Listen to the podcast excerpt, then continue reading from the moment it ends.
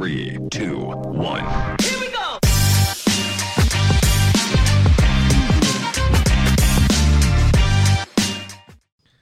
Bueno, gente, hoy el episodio de hoy con, yo creo que esta es primera vez que tenemos a un emprendedor de marca de ropa o de manufactura, mi amigo Fernando Jaén. Yo conocí a Fernando eh, por medio de otro amigo de Luis, de, de Fufo Lambraño, que nos presentó.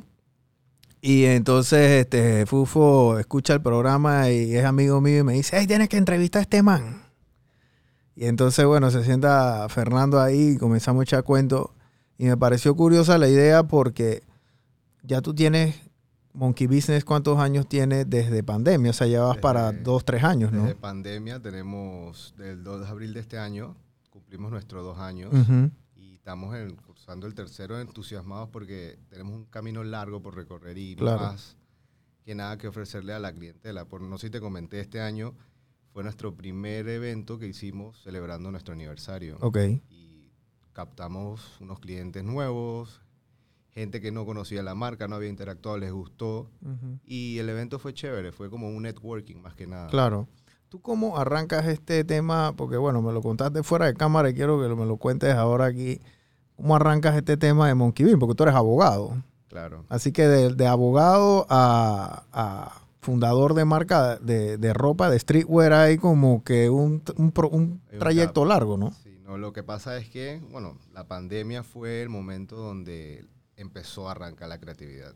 La creatividad es algo que todos tenemos, es algo bien bonito cuando tú empiezas a conectar con ella porque empiezas a, a ejecutar ideas que simplemente se te pasaban en la cabeza y es lo que yo hice con Monkey Business. En base a prototipo lo tenía muy pensado anteriormente de pandemia. No tenía esa iniciativa o ese, esa, no vamos a decir ganas, sino como que ey, me daba miedo, ¿sabes? Me daba miedo por el, no había tenido un emprendimiento de esa magnitud, nunca había dileado con la ropa, vender ropa, sobre todo producirla en base a el conocimiento, ¿no? Entonces fue algo bonito en, en- en cómo crearlo. 100% empírico. Sí, sinceramente, y es algo que me, me empezó a identificar porque fui creando, como te he comentado, eh, una cultura, pues, de todas las cosas que me gustan, ya hechas, como es el skateboarding, lo que es el surf, el streetwear, lo que es el mundo de la playa, el movimiento, y todos llevan a Monkey Business en base a una comunidad que hay gente que le gusta, le gusta bastante. Ok. Tú me dijiste que tu mamá también diseñaba moda o Sí. fue en algún momento lo estudió. Sí, ¿Cómo, sí. o sea, cuando tú le dijiste que, hey, mamá, voy a hacer una marca de ropa, me imagino que dale, dale con todo, hijo. O sea, o fue disque, hey, brother, o sea, hey, con calma, esa vaina no es tan fácil, o sea, Ella, ella se entusiasmó bastante, ella le gusta el tema, ella me ha apoyado bastante, pero me fue como quien dice mi, mi inspiración también porque la he visto desde chiquito, ella haciendo cosas para mis sobrinitos, para ahora que tengo un sobrinito nuevo que es mi ahijado también, entonces fue como que una manera de conectarme más con ella de otro, de otro punto de vista, ¿no? claro. Tú, el tema de la ropa es, es, es bien complejo, especialmente porque uno compite con, tú sabes, no todas las marcas mundiales que existen. Y el otro es que tú, como una persona pequeña en este mundo, estás a ciegas porque no conoces el tema del proveedor, no conoces el tema de eh, eh, los trámites, a lo mejor eso, bueno, tú como era- abogado, Era un mundo nuevo para mí más que nada, pero se fue, se fue ampliando más el, el- el panorama cuando fui decidiendo qué es lo que quería hacer y cómo hacerlo, ¿no? Que también de la mano con los proveedores me fueron eh, pavimentando el camino, de- porque ya con la experiencia y también no solamente eso, sino que ellos también conectaron con la marca, les gustó la marca, el logo, lo que representa, lo que les expliqué que yo quería que fuera no hoy, sino aquí en 5, 20 años. ujú, Y es un, es un, fue un buen approach para que nosotros comenzáramos e hiciéramos todo este trip de monkey business. Puta, sudando. estás sudando. No hay, hay- no hay Pero bueno, así fue como comenzó. Ok, el tema, tú llamas a estos proveedores, yo me imagino que el 80% de los proveedores están en Asia, o sea, que esas llamadas y esos Sí, horarios fueron- son, son complejos, ¿no? Porque tú, complejos. tú arrancas, o sea, tú terminas tu día a las 6, 7, en, en- eh, bueno, estamos en pandemia, pero igual tú arrancabas tu, digamos que sesión de trabajo a las 10, 11 de la, de la noche. Mira, la Cuando esa gente abría ya. Sí, la verdad que a esas horas donde más la creatividad empezaba a fluir. trabajar y fluir, pero tenía todo manejado por correo. Por correo, videollamadas, habían horas que sí hacíamos reuniones de Teams. Ujú. eh, y ahí es donde podíamos concretar simplemente modelos. Pero en el momento de prototipos sí se me enviaban, que me pasó con un proyecto que tuvimos este año, by the way, un modelo de zapatillas que queríamos hacer. Ok. El la zapatilla, la producción era en Italia. Tuvimos toda la conexión muy similar con los otros proveedores, sin embargo, el costo es mucho más alto, elevado en base a taxes, traídas, muchas cosas más que no habíamos experimentado. Entonces tuvimos la oportunidad de diseñar las zapatillas junto al diseñador, porque no- yo no soy diseñador de zapatillas, eh, aprendí de ese mundo también. ¿Qué sucedió? El proyecto se nos cayó. Se nos cayó por el tema de, más que nada, reunión, prototipo, organización, y ahí sí nos costó bastante. Y lo más cómico de que se veía más fácil de lo que era el otro, en temas de ropa, horarios, Ujú. porque allá sinceramente trabajaban un poco más flexible días, días, ¿no? Y no nos fue tan bien como nos fue como nuestros otros proveedores. Sin embargo, tuvimos la experiencia, que es lo más importante. No lo vimos como una pérdida, sino una ganancia de- Claro. de, Bueno, y- experiencia. Y el día de mañana también tienen esas puertas abiertas allá, ¿no? Exacto. Pero bueno, fue una, una, una inversión que no se dio. No se dio y estamos todavía trabajando en ella. No, no es que la hemos dejado a un lado. Ok. Pero fue una experiencia más, una experiencia diferente. En antes fuera de cámara estábamos hablando, me estabas hablando del tema de tus proveedores y yo, para mí, o sea, el algodón es el algodón, pero para ti probablemente no, porque hay infinidad de clases de, de algodón. Sí. ¿Cómo tú decides o cómo tú ves el proveedor? O sea, me imagino que ellos tienen que mandarte muestras, o sea, ¿cómo es tu análisis de las piezas o por lo menos del material al momento de tú escogerlo? Ok, sin embargo, todo, todo pieza tiene aleaciones de telas, ¿no? Tal poliéster, tal algodón, tal poliuretano, tal elastano. Eh, ellos me enviaban literalmente, hay un librito, está todo cortado. Ellos me enviaron su primera, nuestro primer, como quien dice, en- encuentro, fue por Teams. Me enseñaron el librito y yo dije, está bien, se ve cool, me lo puedes enviar. Me los enviaron. Me duró ¿qué? una semana en llegar. Ahí es donde yo decidí que quería comenzar mi primer teacher con hilos de plástico reciclados. Ok. Porque comenzando el, el movimiento queríamos hacer teachers solamente, playeros, full de playa. El tema de Monkey Business está que me preguntan bastante. ¿Por qué Monkey Business? Monkey Business se trata de que la comunidad de la ropa tiene un, un gran, una gran demanda y una gran, como quien dice, dese- desechos químicos que tiran al mar sobre todo. Entonces nosotros queríamos dar, aportar el granito de arena con el movimiento bajo una fundación aquí en Panamá que cerró, cerró por temas legales, eran de, de limpieza del mar y todo lo demás. Ujú. Decidimos irnos por ese lado para innovar. Cuando hicimos el primer book de suéter se vendieron. El algodón eh, cotton es muy diferente que el hilo de plástico reciclado. Ujú. el, el algodón cotton tú te sientes cómodo. El, el t-shirt este era un poco más duro. Que ahí es donde decidimos, por parte de los clientes también, experimentar con otras telas. Que ahí con el, con el, el brochure más que nada de telas que teníamos, decidimos probar con el Pima Cotton. El Pima Cotton es para mí la tela más cómoda, eficiente para hacer teachers o ¿Pima qué es? ¿Pima cotón? O sea, el pima algodón el que algodón pima es como la, la, la, la descripción del algodón más fino Ok. en Perú. Ok. En Perú es donde se hace este estilo de lienzos. También hay en Vietnam, Bangladesh. Pero el Perú es el que tiene uno más, la mejor calidad. te lo puedo decir, eh, Lacoste tiene sus fábricas de t-shirt y polos en Perú. Las de verdad y las de Las mentira. verdad. Entonces ahí es donde sale el cuento este de, de, la- de la- las chiviadas, ¿no? Pero es donde tú te das cuenta que esta gente tiene, o sea, hasta para tirarte las de verdad y las de mentira. Claro. Y aprendí eso, porque tampoco lo sabía, conocimos entonces a un proveedor en Perú y empezamos a traer los teachers de Pimacoto, empezamos a hacer los polos también. Y ahí aprendimos más lo que es el tema del algodón. El algodón se divide en cuatro, que son el, el full cotton, el pima cotton, el piqué, que es, el, que es un poco más rústico que utilizan para los polos. Y está el orgánico, que es literalmente algodón, pero de la manera orgánica cosechada, que ahí sí se me va un poco el tema, pero esos son los cuatro pilares del algodón que utilizan ellos y distribuyen y hacen producción de t-shirts. Que es interesante porque al final tú puedes también jugar con las aleaciones, que lo hemos hecho. ¿Cómo? Con los polos. Los polos tienen de piqué, pero los bordados y las costuras son de pimacoto, por el Ujú. tema de calidad.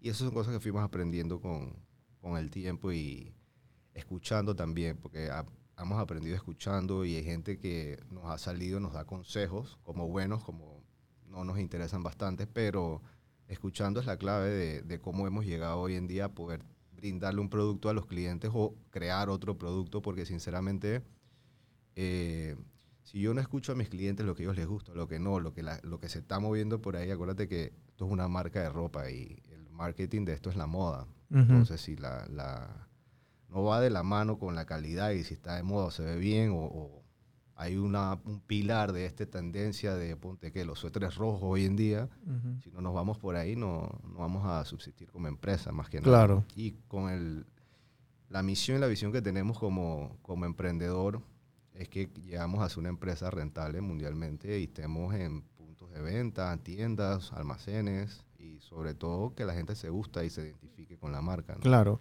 Tú identificas entonces, aprendes de telas, porque eso no te lo enseñaron en ley. No, eso Así no que en.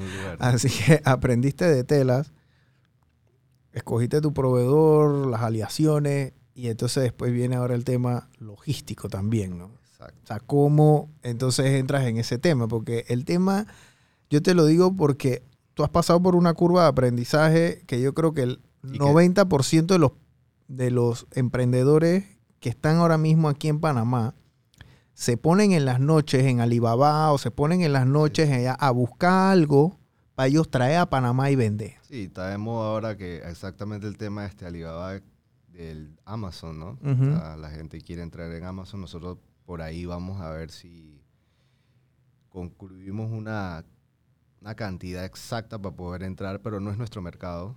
Lo, lo hemos ya estudiado, lo hemos analizado. Nosotros nos va mejor con nuestra página web, puntos de venta, vendiendo por el momento de tú a tú, como quien dice aquí en Panamá. Y la verdad que nuestro punto logístico, como te dije en un principio, man, yo tengo gente que me ha apoyado del día uno y tengo un muy buen amigo que tiene su compañía de logística. ¿Cómo se llama? Se llama Global Cargo Courier. Global ¿Y tu Cargo, amigo cómo se llama? Arián. Arián. Arián, Arián. Es un amigo mío que estuvo conmigo en la escuela hace muchos años. Es el que tú le dices que, Arián, voy a hacer una marca de ropa. El man dice, dale, vamos. No, ese es otro. ah, que- ese es otro. Ese es Luis. que Ok. al final somos amigos los tres. Pero Arián fue el primero que me ayudó con el tema de la logística. Me dio un muy buen. ey, me dio un paquete como si yo fuera. ¿Sabes? Estuviera trayendo en Claro, cantidades. como si fuera dueño de la empresa también. También. Pero el tema fue que por él pudimos darle el tema de la logística a la vuelta. ¿Por qué? Porque es, es difícil la logística aquí en Panamá. Y sobre todo si vienes de otro, vamos a decir, no continente o país o distancias largas. ¿Por qué pasa? Porque la aduana aquí es bien compleja. Y si no tienes los permisos o el- tu, tu, tu agente aduanero, corredor, no tiene el- en verdad el servicio que es, porque también aprendí de logística. ¿Por qué? Si a mí me enviaban, nuestro punto logística también de- es en Miami. Primero llegaba allá o sale de allá, que hoy en día, cuando sale de nuestras bodegas, que tenemos un servicio de bodega en el Doral, llega un P.O. Box lo agarra, llega el, ser- el servicio postal y viene a Panamá. Cuando ya llega a servicio postal, a ti te sale que te ha entregado. Pero, ¿por qué me tendría que llegar una semana después a Panamá? Hay gente que te vuela el día siguiente, llega acá. Entonces, todas esas cosas las fui aprendiendo y mi amigo me daba todas estas ventajas. Hay gente que, que no es como, como discriminar a nadie o darle, darle palo a su negocio, pero aquí las, las compañías de envío te, te echan cuento, te echan cuento con los temas de, De envío. de envío. Y esas, esas cosas a mí me perjudican porque lo que él me dice es lo que yo le tengo que decir al cliente, no le puedo echar cuento a mi cliente. Claro. Entonces, el cuento de él, yo echaba el cuento con, con un, un ejemplo, pues, eh, el cliente se desjusta, pues, y entonces yo quedo mal, no tenemos eh, la política de envío que dice la página, Claro. o Porque la gente quiere su suéter sí, ya. quiere su suéter para usarlo mañana o el Exacto. viernes que van para donde sea que vayan. ¿no? Que, el- que nos también nos pasó, que nuestra política de envío es de 7 a 10 días hábiles, y la gente, hey, quiero lo mío mañana, mañana está el concierto de no sé quién, Quien sea. Y bueno, ahora tenemos la ventaja de que nos eh, introducimos un punto de venta nuevo en Paitilla. Se llama una tienda bien chévere, para que todos pasen, la sigan. Se llama Liquid Store. Ujú. Eh, Liquid Store es como que, vamos a hablar eh, del, del tema del punto de logística porque me gusta bastante. Es una comunidad, una comunidad de emprendedores, emprendedores panameños que también están en el mismo camino que yo, seguro les ha pasado lo mismo que yo, Ujú. o tienen escenarios diferentes, pero están en el negocio de la ropa. Entonces, Ujú. esta tienda, estamos todos como emprendedores y es el mismo concepto. Fashion, streetwear o hype. Los hype es lo que está pegado ahorita mismo, Ujú. el trending. ¿Cómo están las zapatillas Jordan, las Nike, Ujú. las... ¿Cómo se llaman estas? Las La- Yeezy. Las Yeezy, todas las demás, que las vende la tienda. Entonces, ese es el valor agregado también que Ok. tiene el punto de venta que, hey, yo quiero mi zapatilla, quiero mi Monkey Business, quiero otra marca, etcétera. Ahí las puedes conseguir. Y nosotros hoy en día los enviamos allá para que cojan su artículo, su pieza, también accesorios, lo que necesiten. Ujú. Y si pides desde la página web, tienes también la opción de retirar en la tienda. Ah, qué cool. Que eso también está súper cool porque también te incita un poco más en ir a la tienda, conocer otras marcas y es como un win-win, yo lo veo de esa manera. Claro. pues, porque así nos apoyamos todos. Y ese fue el concepto del cual la tienda se comenzó y de los creadores de la tienda fue el primer approach que me hizo. Yo fui al lugar cuando estaba en gris y hoy en día está increíble. Es más, el jueves... ¿En qué parte de Paitilla queda? Aquí mismo en Plaza Paitilla, al, frente del, del Popeyes. Correcto. El jueves, casualmente, eh, un amigo mío, se llama Erratic, talentos artísticamente, tiene un- una exposición de arte bien chévere, que él también participó en nuestro aniversario el 2 de abril. Y Ok, qué cool. para mí le ha ido increíble en, en su movimiento, que eso fue lo cool también de crear Monkey Business. He, he conocido gente nueva, el camino me ha puesto gente increíble, gente que te apoya, gente que también tiene interés de crecer o ver lo que uno está haciendo, porque Claro. al final del día todos queremos lo mismo, pues, que nos vaya bien y, y vernos bien a todos. Y la página web es algo que a mí también me, me motivó el, el tema de, de que la gente compre y lo reciba en la página web es para que también los otros emprendedores o que no tienen web o no tienen, sé, qué sé yo, comunidad de seguidores, porque no es que tenemos la comunidad de los seguidores más grandes, orgánicamente tengo casi como 1800 seguidores Ujú. y son gente que me ha comprado y no es que o gente que le gusta y está ahí o está esperando, ¿sabes? Pero la idea es que todos nos apoyemos y vas, la buscas en la web, busco mi pieza Monkey Business, pero no te quita que vayas a ver una de otra marca o un t-shirt del otro pana Claro. o cuadros, también está Insano ahí metido y man, es un artista increíble aquí en Panamá. Sí. Así que eso también es como que un buen approach a todos los demás emprendedores que están ahí en, en la, En la tienda, en Liquid. Qué cool. Eh, pasa entonces ahora al tema de lo que es la venta online o el e-commerce. Yo siento que, te doy mi opinión, yo siento que el e-commerce aquí en Panamá en un año se adelantó 10 años. Sí, totalmente. Yo la verdad que, y te lo puedo decir mi, exper- mi experiencia personal, yo antes de pandemia yo no compraba mucho en páginas web. Yo compraba, qué sé yo, eBay, Amazon, básico. Yo ni aunque me pegaran compraba algo en una página web aquí en Panamá, del miedo básico, y del sí, pavor de que algo no, de que no me iba a llegar. Y es algo que experimenté. Es algo que también eh, aprendí a hacer. Yo la página web la hice yo mismo.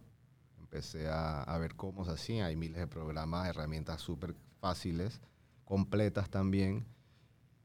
Pero el tema no es hacerla, el tema era hacerla legalmente confiable. Claro.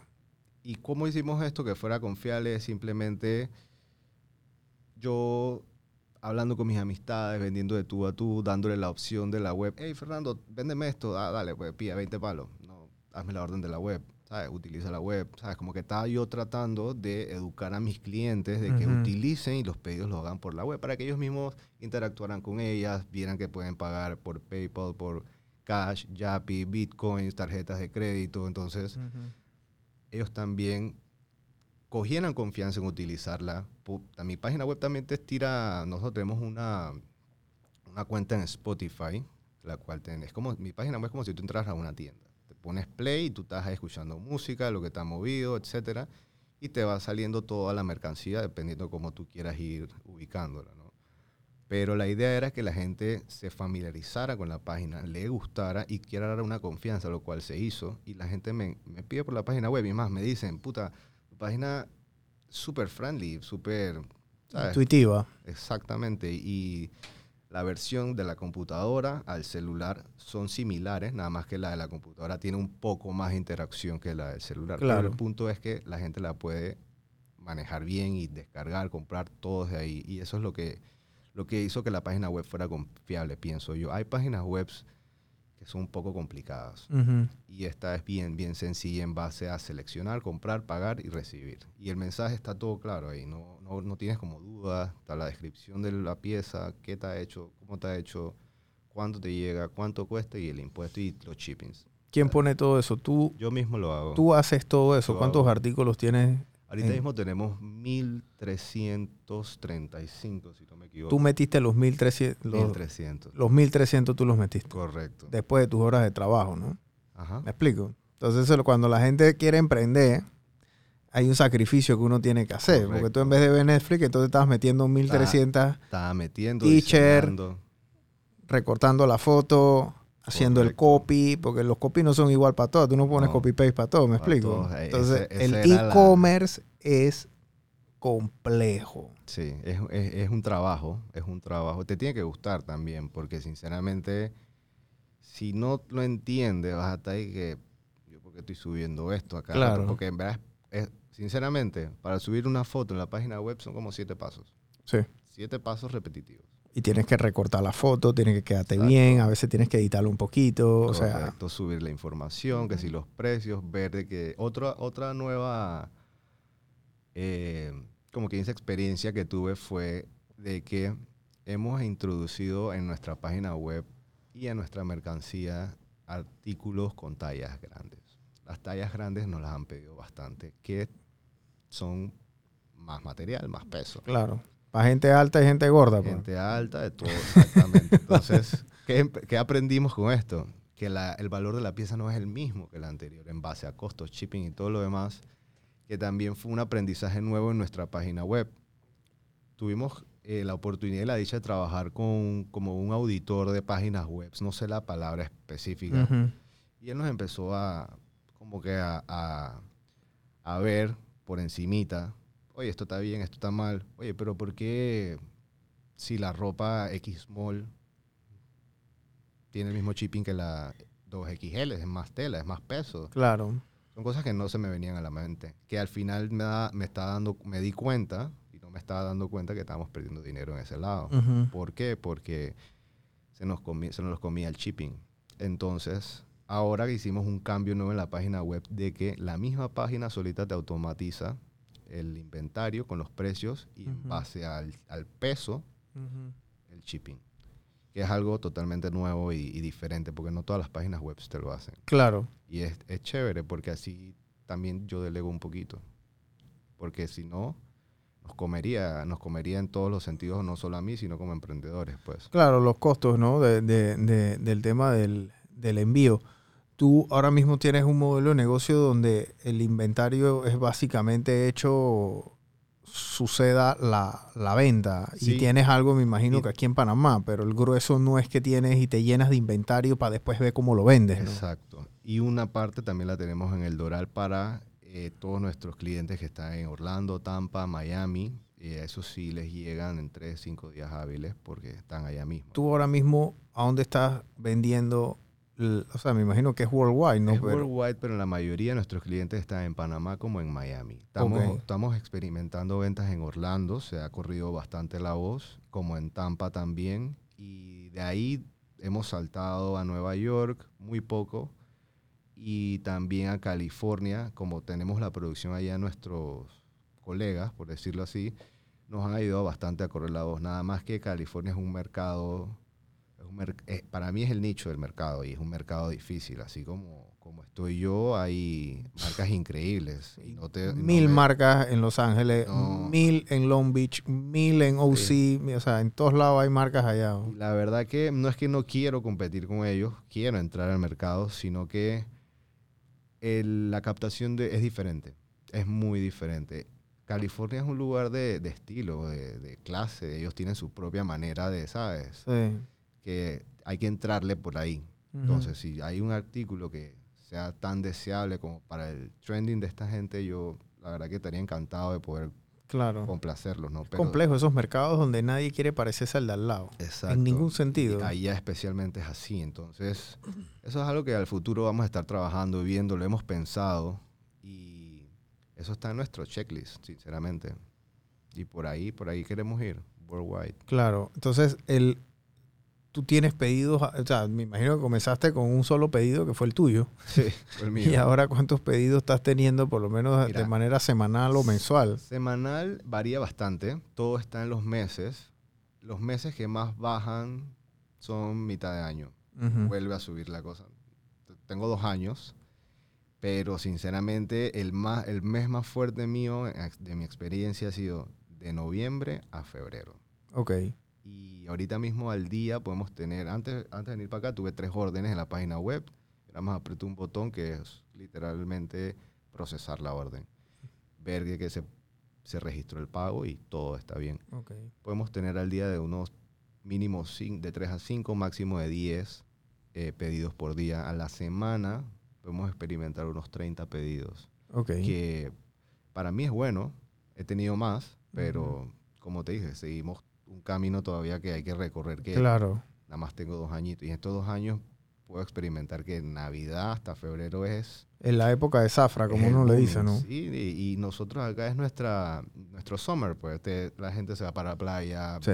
vestido de baño, que si vienen los carnavales, que si los viajes, muchas otras cosas más que ese es el mes fuerte. Y ahora, eh, unos amigos paisanos que me están ayudando en el tema de... Ellos quieren que yo, yo agarre y tenga un buen bulk aquí en Panamá por esto, estos temas de las fiestas. En las fiestas se compra bastante. Aquí está también el amiguito secreto, está ey, un sinfín de cosas más que se inventan, pero son buenos para regalar. eventos para regalar, correcto. Y estamos ahí trabajando una mercancía que es la que te comenté hace fuera de cámaras, que es la nueva colección que viene en octubre. Esa colección sí la vamos a tener completa en Panamá. También en la página web, pero la mayoría va a estar aquí en Panamá. El otro mes. El otro mes. Desde el Ujú. 11 ya va a ser release. Vamos a lanzar todo por página web. Va a haber un cambio también en la página web de imágenes en, en base a no de, de rebranding ni de así del estilo, pero sí fotos diferentes, un, un semblante, un approach diferente, que va a estar chévere. También vamos a aprovechar Halloween para sacar unos dos artículos del- con el tema y ahí seguir los meses de, de fiesta. De lo que es noviembre y diciembre, ¿no? Que apenas que entra el verano ya la gente quiere Sí, sí, ropita y- nueva para lo Y que viene, ¿no? Lo, lo cool que es, también vienen vestidos de baños nuevos, que ya incluso he vendido un par en, en, en pre-orders. Y háblame de los vestidos de baño, porque tú comenzaste con el tema de los t-shirts cuando tú in- y, eh, metes el tema de los vestidos de baño. Fueron tres meses después. Ah, o sea, de una vez sí, casi. fue de una vez casi. Ya, ya tenía el, el know-how de hacerlo, solamente que los vestidos de baño sí son bien especiales.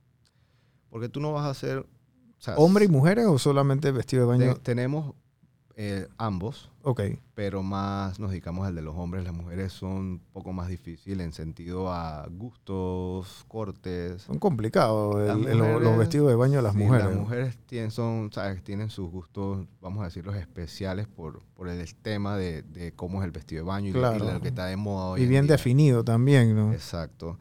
Que yo aprendí en los vestidos de baños que, sí, hacer un short se cose. Que ponerle que si la mallita de vestido de baño te pone. Pero lo que no se hace bien es, o lo que es difícil hacer es el diseño. Entonces, ahí la impresión de los vestidos baños o de las telas que fui aprendiendo un poco más. Ujú. Está la tela de poliéster, que es la que hacen los vestidos de baños. Está la tela delgada, la gruesa o la mediana, como le dicen, con aleaciones de polastelano, que como vienen siendo los board shorts de surfing. Ujú. Entonces, que son, ves que son elásticos y todo lo demás. Ahí es donde decidí, bueno, vamos a probar con vestido de baños, que son swimwears. Swimwears es un clásico vestido de baño. El short, ¿no? El short con su, con, con su bolsillito, para adelante. Claro. Y empezamos a ver con diseñitos, que esto y que lo otro, muy genéricos, porque no hacíamos lo que era diseño gráfico. Yo no soy diseñador gráfico, pero me apoyé de la mano con unos diseñadores y me, me enseñaron más que nada lo básico. Ujú. Y en lo básico ahí es donde fui metiéndole un poquito más. Contraté otros diseñadores que me ayudaron. Le, le metimos un poco más de, de pasión también. Ujú. Y sacamos los primeros vestidos de baños que eran colores para mí increíbles. Hay unos que era... yo- mi primer celular fue un Nokia, ¿te acuerdas? El de la, de la culebrita. Claro. Era dizque, un print verde de miles de celulares con morado. Estaba Qué bien cool. cool. Y el logo en rojo. Entonces, esos fueron los primeros prints. Ahora vienen un poco más tropicales y con lo que está en tendencia, pero no es fácil el tema de la, de la, de la impresión, pues. La impresión es un poco costosa, hay que hacerlo por cantidad, ahí sí no se puede como por pedido. Claro. Y ahí estamos experimentando ese, ese nicho que es grande en Panamá. Aquí hay miles de otras marcas de, o ha habido marcas de vestido de baños de mujer sobre todo, pero muy poca de hombre de shorts. Sí. Lo cual la gente lo ha percibido bien. Hay detallitos que hemos afinado, so- so eso no te lo niego. Como primer producto siempre vamos a tener, querer mejorar o hacer ot- otras cosas más que los nuevos vestidos de baños vienen con un producto, más que nada con un, no vamos a decir que es un producto diferente, pero viene con una calidad totalmente superior a los anteriores. Ok. Porque hemos cambiado y agregado cosas nuevas. Claro, y tú, que- bueno, estás aprendiendo también, ¿no? De esa curva de aprendizaje uno Sí, siempre... ¿no? Y todavía estamos en esa curva. Esa curva va a ser nosotros, es, es lo que para mí me motiva seguir adelante. Porque aburrido siempre hacer lo mismo o aprender lo mismo en base a, a creer que lo sabes todo, ¿no? Claro. No, no se la sabes todo en la vida. Entonces, siempre y cuando que podamos crecer y aprender un poco más, yo siempre voy a estar. Y lo que aprendí en los vestidos de baño sobre todo es que, hey, hay una manera extensa de cómo hacerlos, cómo printearlos, cómo unificarlos, cómo literalmente coserlos, de la cual ahorita mismo venimos diferente con ese tema. Y está Ok. chévere. Ok. Teacher, tienes vestido de baño, o sea, te vas a... ¿Qué otro, ¿Qué otro artículo tienes dentro de la...? Después de los vestidos de baño yo dije, vamos a hacer gorras. Ok. A mí me gustaban mucho las gorras de pelado, ya no las utilizo tanto. Pero comenzamos con las gorras, se vendieron todas, el primer bulk fueron de 200 gorras. Las 200 gorras se vendieron aquí en Panamá y afuera también, de que esas 200 gorras habían cuatro modelos. Ok. Una snackback negra, una de esas a estilo sport, eh, así dry fit, que son, sabes, que tiene los huequitos y todo lo demás, de color negro y una gris, y había una color khaki que era más así estilo safari. Todas se vendieron, hicimos 50 de cada una. Y la verdad que nos fue bien, que me motivó más a hacer como un nuevo modelo, sino una... eh, ¿Tú te acuerdas cuando éramos en el 2004, 2004 esta barca Van Dutch? Claro, las, cool. las de camioneros. las de camioneros. Comencé a sacar las marcas inspiradas en esa marca. Bien cool, se vendieron todas y ahorita mismo estamos trabajando en la, en la nueva colección, otro, otro modelo diferente. Que entonces, mi tercer producto fueron las gorras, de ahí saltamos a la ropa de mujer. Cuando vendíamos a los panas o las, las novias preguntaban o las novias le compraban a los novios, oye, ¿y yo, y el que tienes el de mujer, que si no sé qué, que si el cuello no sé qué, que si aquí el... La manga, o sea, la ropa de mujer, pues. Yo le dije, "Ven acá, no tengo. Te puede quedar el small de hombre. Al final las mujeres me apoyaron comprando su small de hombre y dije, man, hay que hacerle algo a las mujeres. Claro. Comenzamos con los teachers de mujeres y ya después de ahí fuimos conociendo un poco más el mercado de, la- de ropa de mujer. El mercado de la ropa de mujer es el mercado de la ropa en sí. Es lo que literalmente mueve ese, esa rueda. Por ¿no? Dios, porque las mujeres compran ropa, los hombres no. Sí, y compran eh, En cantidades. cantidad y bueno, ahí dije, o entramos o nos las perdemos. Entonces, comenzamos con los t-shirts, poquito, poquito otras cosas más, de cual ropa en per se de mujer nosotros no la, no la dedicamos al 100%. Que es donde entran estos terceros mercados y literalmente hay modelos, como quien dice, genéricos. Se crea la misma pieza genérica y se Sara, toda esta gente, ¿sabes? No? A nivel mundial lo hacen, nada más que se cambian los prints, los colores y se eh, acopla a tu marca. Que eso es lo que venimos haciendo con el ropa de la mujer y nos ha ido muy bien, sinceramente, porque no es que vamos a vender ropa de mujer por vender, sino lo que va acorde a nosotros. Claro, y lo que te piden también. Y lo que me piden, es que oye, tienes esto y lo otro, pero más que nada lo que va acorde, que si la ropita de playa, las camisitas con los shorts, que si los, los vestidos estos de playa y todo lo demás, ¿no? Pero bien, bien limitado. Tampoco nos vamos a, a mares tan profundos porque no... Claro, ¿tú cuántos SKUs tienes en tu página web de productos ahora mismo? porque si tienes mil y pico de productos, tienes mil y pico de productos, pero... Tengo todo dividido por sector. ¿sí? Está todo hombres, ahí te va a salir todo lo que es t-shirt, shirts, eh, vestido de baño, jeans, está todo por lo que está, ¿no? Igual con las mujeres. que al final cada uno se va dividiendo con el otro. Cuando se acaba el producto, automáticamente la página web lo elimina del inventario.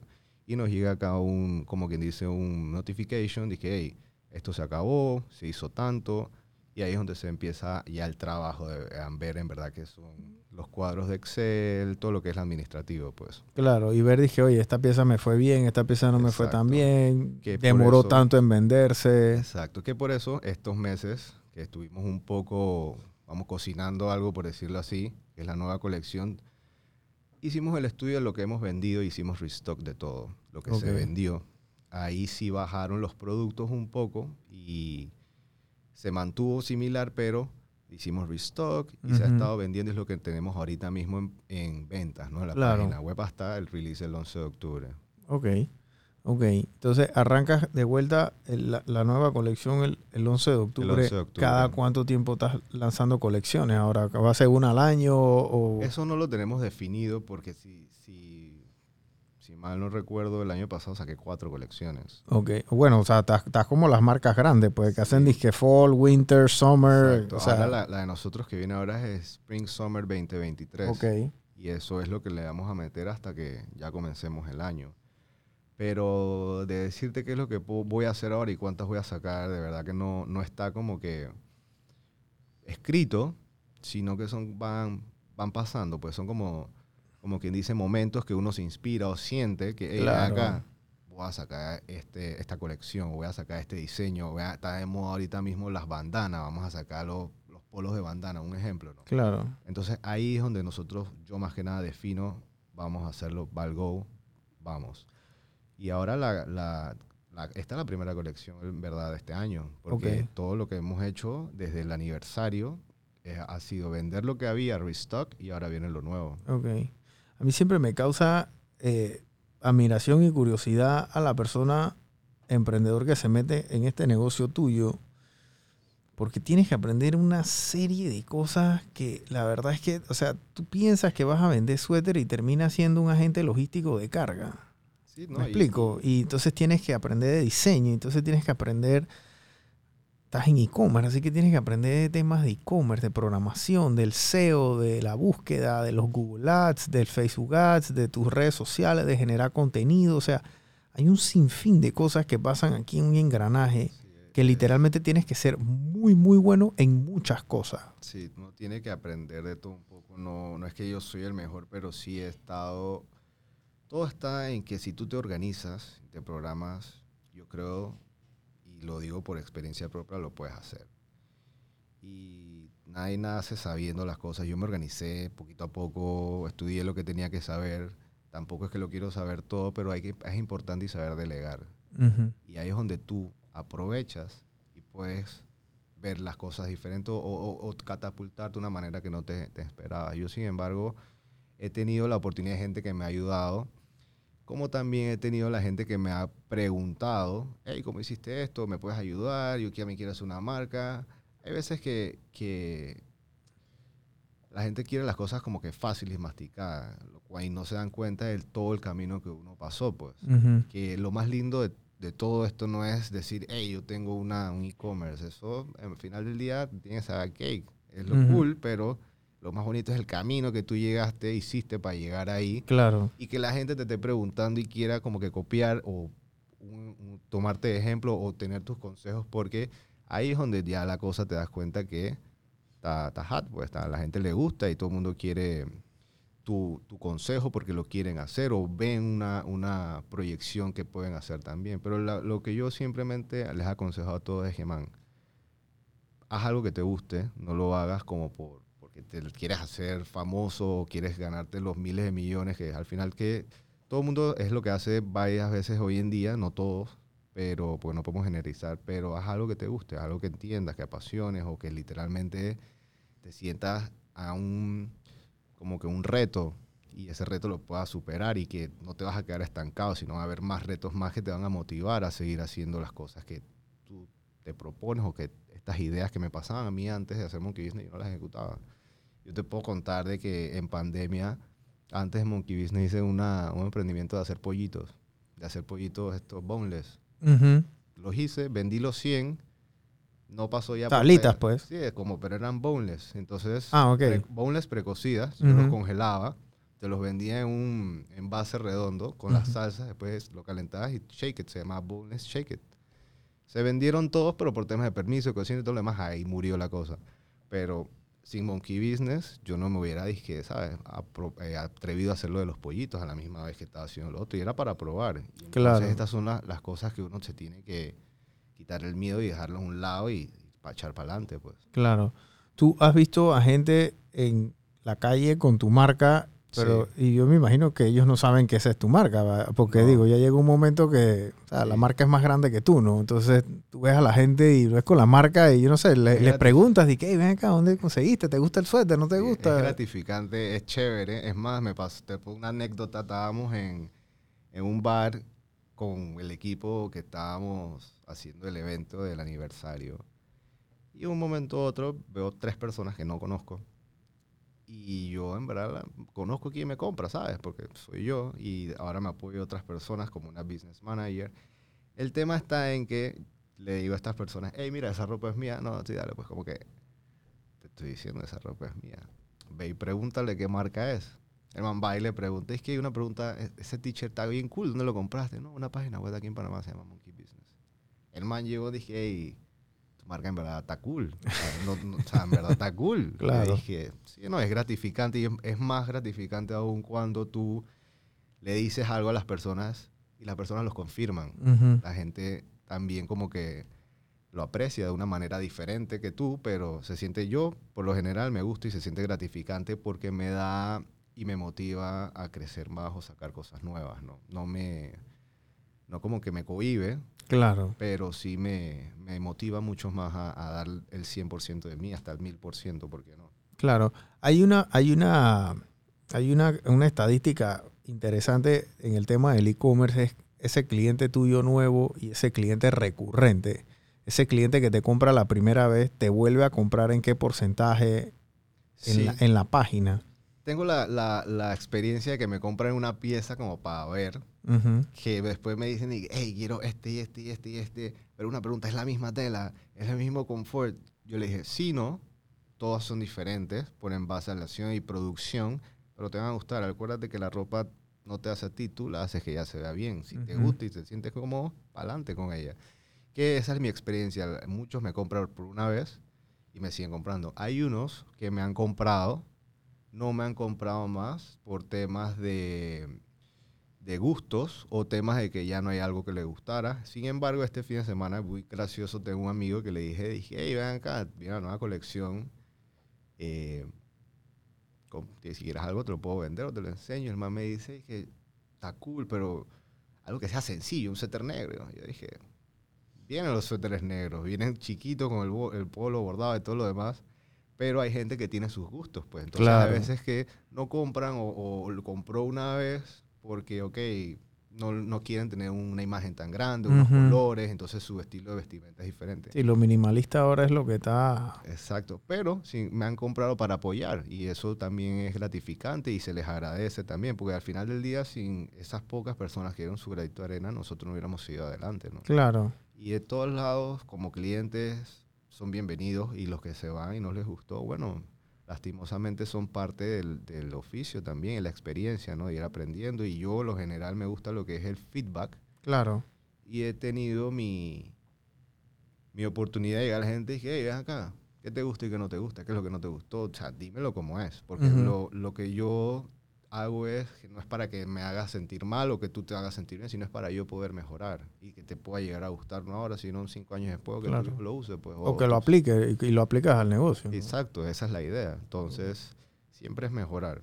Ahora mismo las ventas de mujeres y hombres, ¿en qué porcentaje están? O sea, tú vendes que un 75-25, 50-50, ¿cómo está repartido Ahorita- ese pastel? mismo el pastel está más mujeres que hombres. ¿De verdad? Las mujeres, sinceramente, me compran como un 70%.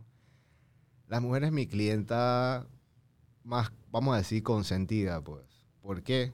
Porque ellas, ellas confían. Ellas, ellas tú sale una marca mañana y está bonita y está pretty y le gusta y lo vieron el día anterior en similar a no sé quién, ellas te lo van a comprar y te lo van a comprar no es porque creen en ti, sino porque quieren probar, quieren ver. Claro. Cuando les gusta, agárrate las manes. O sea, yo estoy muy agradecido con toda mujer que me ha comprado porque me ha enseñado también. Esos son clientes, clientas. Yo la verdad es que no soy de comprar mucha ropa. Yo me puedo comprar un jean hoy y, y yo lo voy a usar hasta que se desintegre. Ojalá no se desintegre conmigo puesto, pero se desintegra, ¿me explico? Sí, Las mujeres se compran un jean hoy para el brunch que se van a, eh, del sábado. Y ya después se compran otro jean para el, correcto. no sé, el, el- el happy hour del otro viernes. Y, o sea, siempre hay una pieza aunada al evento, ¿no? Y la pieza también tiene un sentimiento y una Sí, sí, sí, sí, sí, propósito y todo lo demás que he aprendido mucho con ellas y gracioso porque ellas me dicen que, que es donde venía el tema de, de- de que quiero esto para allá, para allá. Y es por exactamente eso, pues. Tengo este evento, tengo este compromiso, de que mucha de la mercancía que tenemos acá es de mujer también. Ok. Y es la que más nos perdura.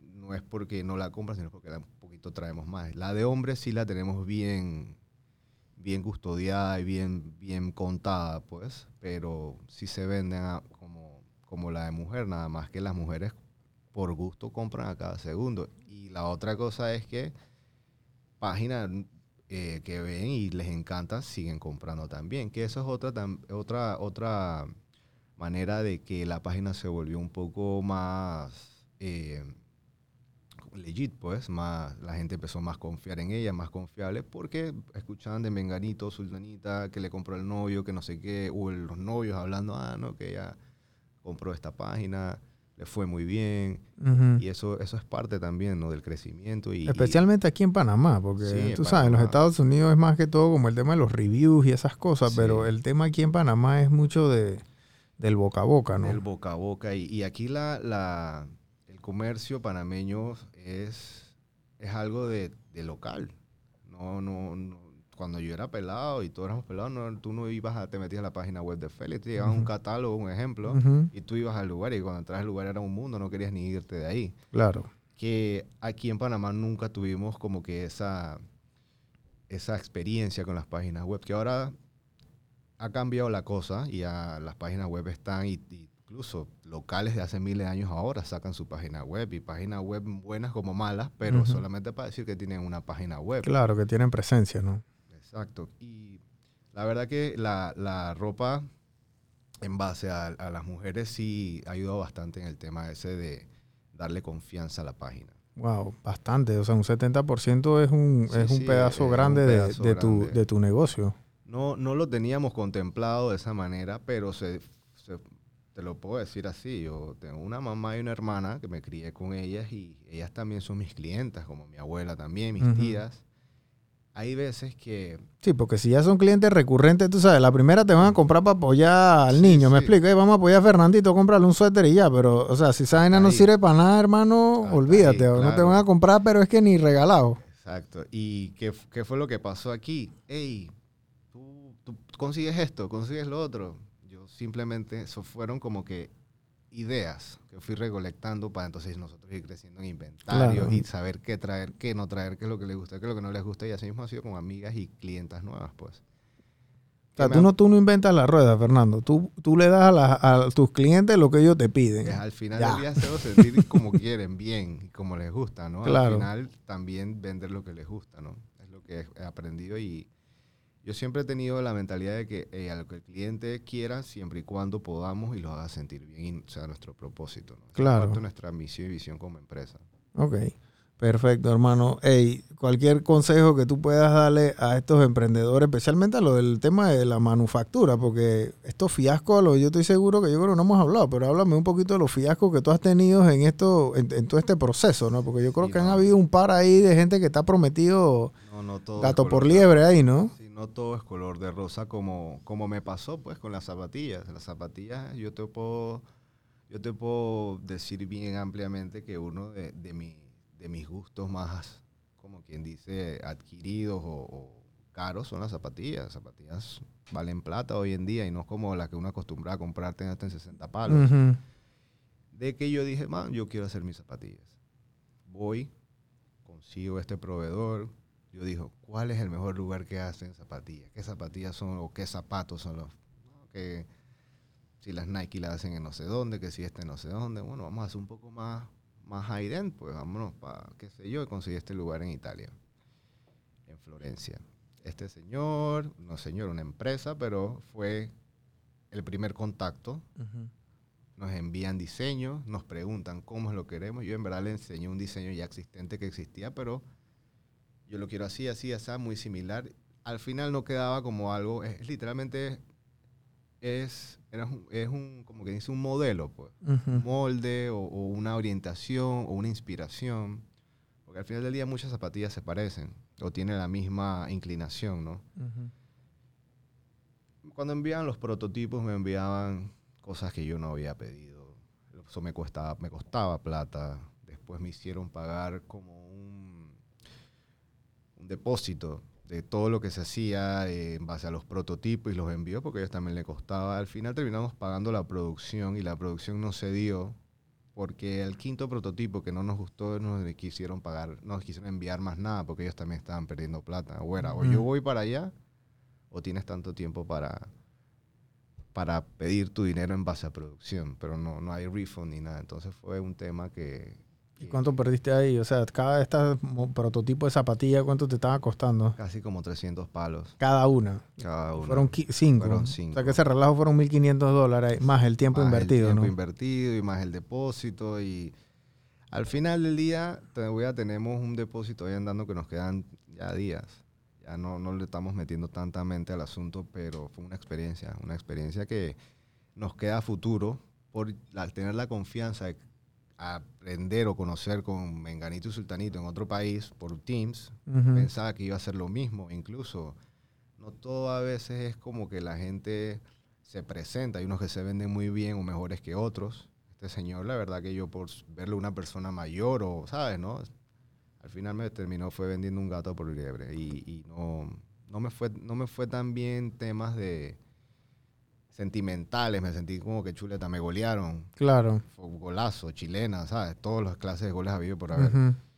Y fu- esta es mi peor experiencia que he tenido con la marca, que no me ha, como quien dice, eh, maltripeado. Yo siempre voy a querer mis zapatillas, lo estoy haciendo todavía, estoy, estoy viendo los, eh, las opciones, los proveedores, e incluso ven- viendo para ver si, no trabajo con ellos mismos, pero una, una empresa competencia ya. Simplemente es algo que está, está en el checklist todavía. Claro. Nos adelantamos, nos adelantamos. Claro. Pero si no hubiera pasado de esa manera, quién sabe, a lo mejor tu- tuviera una zapatilla malísima, ¿sabes? Sí, o no, era, o no hubiese sido algo que, llenara yo- las expectativas, ¿no? Exacto. Pero bueno, esa, esa, fue- esa es mi peor experiencia con, con este, este negocio y, y yo les puedo recomendar a, lo- a los demás emprendedores que siempre y cuando quieran como que producir algo, estudia lo que quieres producir, cuáles son los mejores lugares de producción, cuáles son las, las empresas que producen, porque al final del día Ey, los hilos los manejan 3, 4, 5 personas. Tú nada más Ujú. tienes que saber en qué hilotar. Y esa es la, la única, la única recomendación que les doy. Hagan bien su research y saber con quién pueden trabajar y con quién no. Eso igual te lo va a dar el tiempo, Claro, pero siempre tienes que ver como que a dónde vas a pisar. claro.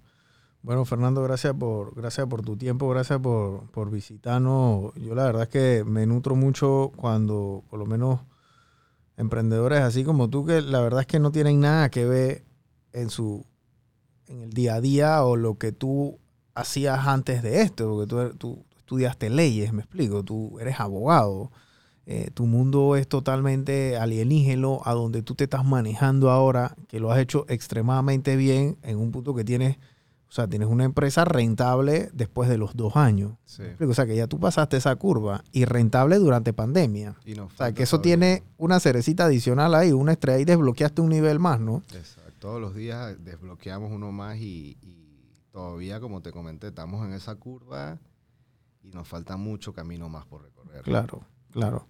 Bueno, Fernando, gracias y, y estamos a la orden. Esta es tu casa. Cualquier cosa, invítanos a las próximas inauguraciones cuando las tengas y, Claro, claro. y estamos, estamos a la orden, hermano. Gracias. Gracias a ti por invitarnos, Brian. Three, two, one.